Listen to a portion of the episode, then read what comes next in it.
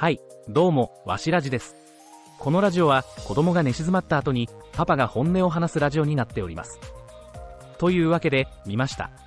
ネットフリックスで配信中のサンクチュアリ、聖域を、5月4日より配信された話題のドラマです。ただいまシーズン1のみで、全8話配信されております。早速ざっくり感想をお伝えすると、シンプルに面白かったです。ははは、素直に。じゃなかったら、1日2日でぶっ通しで一気見なんてしませんよ。素直に、続きが気になったし、物語も登場人物たちもとても魅力的でした。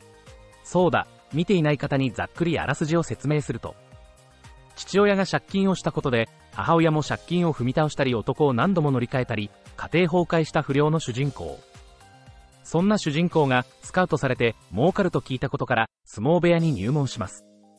不良のまんまでは厳しい世界である相撲の世界で通用せず、様々な経験から主人公が成長する物語。ざっくりですが、そんな感じです。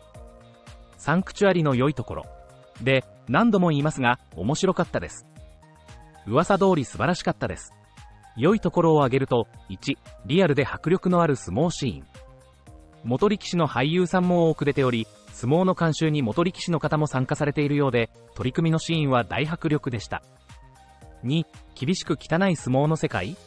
知ってるようで知らない相撲の世界が、どこまでリアルかはわかりませんが、色々書かれており、塀となります。元力士の方の感想では、ドラマ以上に厳しい世界との声もあるようですが。3、猿屋が渋い。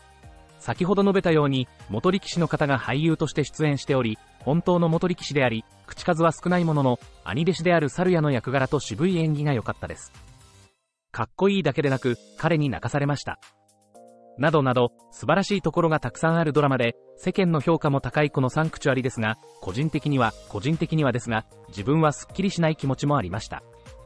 今回はそのスッキリしないポイントもお話しさせていただきます。この先、多少のネタバレも含まれますので、ご注意ください。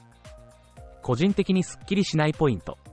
1、しきたりクソくらいの主人公が良かったのに。このドラマの予告編を見ると、相撲業界の古いしきたり、旧体制的なものをぶち壊すような主人公が、成り上がる物語に見えます。実際、全8話中、第6話ぐらいまで、不良のまんまではあります。主人公の成長を書くためにはしょうがないのかもしれませんが、主人公は最後、相撲へのリスペクトを抱くことになります。それも悪くはないですが、個人的にはじゃあ、旧体制的な相撲協会、体罰など、様々な問題を放っておいていいのか予告編で想像させるような不良力士が、古い業界をぶっ壊すようなスッキリ展開ではないことにもやもや。しました。しかも、相撲部屋の可愛がりという名の体罰に不信感を抱き、問題だと怒り心頭だった帰国子女の女性記者も、最後は相撲の素晴らしさに見せられ、そんな問題はすっかり忘れています。とにかく、自分はこの点が一番納得できず、もやもやしました。あとは、ただの個人的なイチャモンなので、無視していただいて結構ですが、自分の好みのお話をさせていただきます。2、不幸エピソードが長い。超個人的なお話ですが、自分は映画はよく見ますが、ドラマは久しぶりに見ました。ドラマということで、映画のように2時間の枠に収める必要もなく、じっくりドラマを書くため、前振りが長く感じちゃいました。先ほども述べたように、全8話中、6話ぐらいまでは、多少の笑いはあるものの、主人公は覚醒前でずっと不幸が続きます。ほんと好みの話で申し訳ないですが、自分はワイルドスピードとかマーベル映画などをバカな映画が好きなので、不幸ばかり見るのはしんどいんです。この感想は人によりますが、自分と似たセンスの方は、お気をつけてください。3、キャラクターが漫画的？こちらも、好みのお話です。じっくり人間ドラマを書く割には、登場人物が漫画的だなと感じました。例えば、主人公は一人でチンピラ3人を相手にボコボコにするほど強い。父親の借金前はあんなに理想的な母親の代わりを、同一人物とは思えないわら。静内の母親も急変し好き無駄に衝撃シーンが多い。宗教にはまる岸谷五郎とか。とはいえ、そんな漫画的なドラマだから、皆さん的にはスッキリ爽快の相撲ドラマとして評価されているのでしょう。おそらく。